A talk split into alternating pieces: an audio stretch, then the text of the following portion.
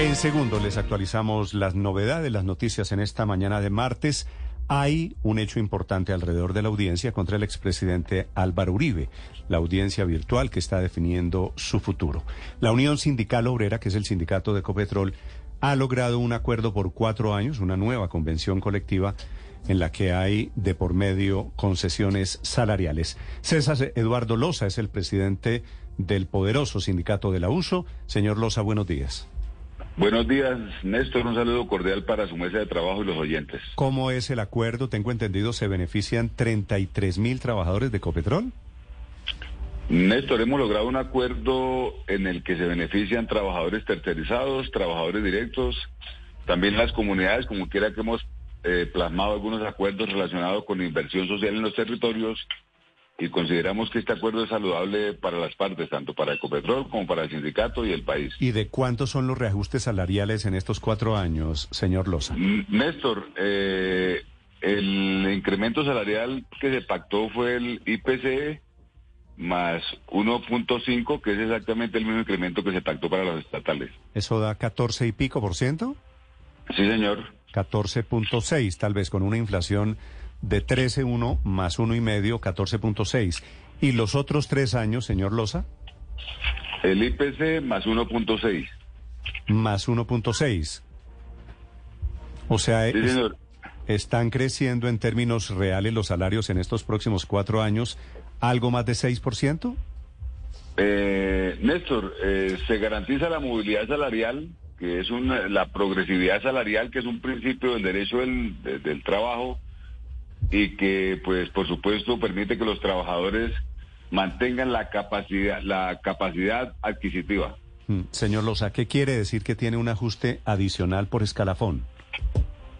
No, los trabajadores que son menos remunerados en Ecopetrol tienen un incremento en banda salarial de un 1% y eso se hará en el transcurso del año, eh, pero es para una franja muy pequeña de Ecopetrol.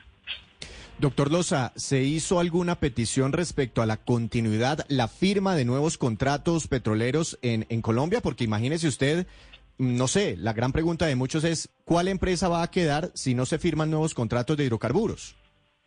No, no sé. A ver, eh, los aspectos que se acordaron en este proceso de negociación son relacionados con aspectos netamente laborales. Por supuesto que nosotros hemos enviado un mensaje en el que coincidimos con el presidente de Ecopetrol y con su junta directiva.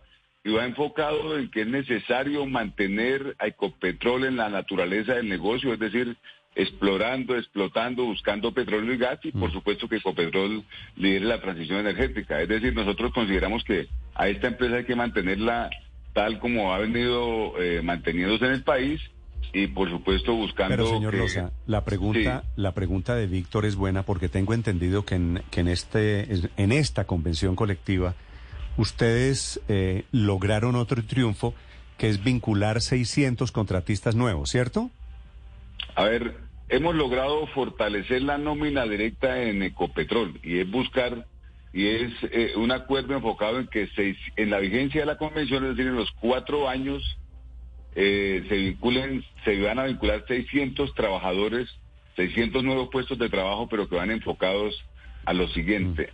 A la, como hay una reducción de la jornada laboral por efecto de la ley 2101 del año 2021, que ni siquiera es de este gobierno, eso eh, y que va en la vida de que la jornada laboral pasa de 48 eh, a 47 horas a partir del 15 de julio, pues eso genera unos puestos de trabajo adicionales se van a vincular trabajadores en ese sentido, pero también en algunas actividades como eh, operaciones de plantas mm. y estaciones de bombeo, estaciones de producción, ahí se van a vincular algunos trabajadores, pero en la vigencia de la convención... ¿cómo, ¿Cómo van a crecer la nómina de Copetrol si la industria del petróleo la quieren achicar en el gobierno?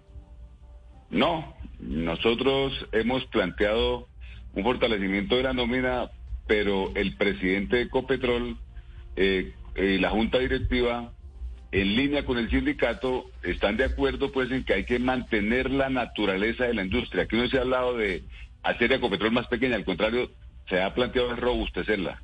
Pero ¿cómo la van a robustecer si el presidente Petro quiere suspender nuevos contratos de exploración y explotación? Bueno, Néstor, lo que nosotros conocemos es que Ecopetrol va a seguir buscando petróleo y buscando gas. Es más, Ecopetrol va a enfocar esfuerzos en desarrollar la provincia gasífera eh, del Mar Caribe y que precisamente apunta a hacer, Pero, eh, pero, a- Loza. exploración de...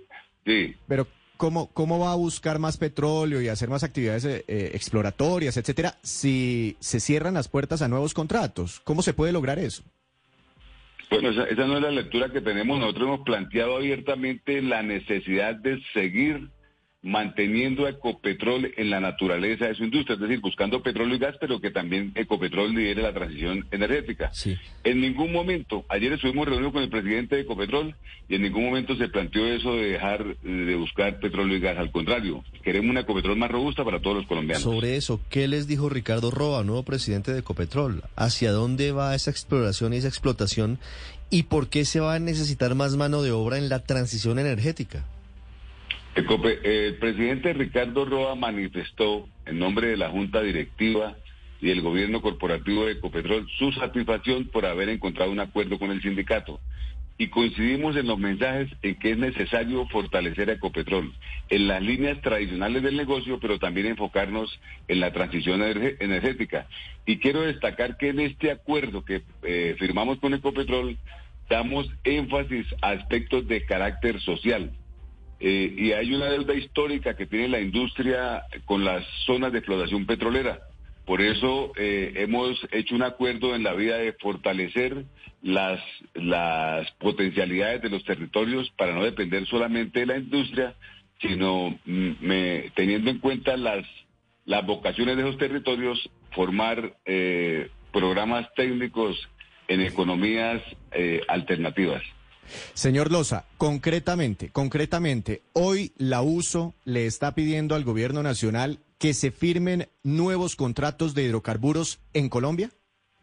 Estamos diciendo que es necesario mantener la soberanía energética. Nosotros tenemos que proveer el crudo y el gas que necesita el país. Y si para eso es necesario firmar nuevos contratos, hay que firmarlos. Mm. Si eso quiere decir, Víctor, a su pregunta, el señor Loza no se lo responde. Usted me corrige si yo digo algo mal. ¿Ustedes sí creen que debe haber, señor Loza, en el sindicato de Ecopetrol, nuevos contratos de exploración y explotación, verdad? Consideramos que el país tiene que autoabastecerse y si para eso es necesario firmar nuevos contratos, por supuesto que hay que hacerlo. Vale. Señor Loza, gracias por acompañarnos. Buen día.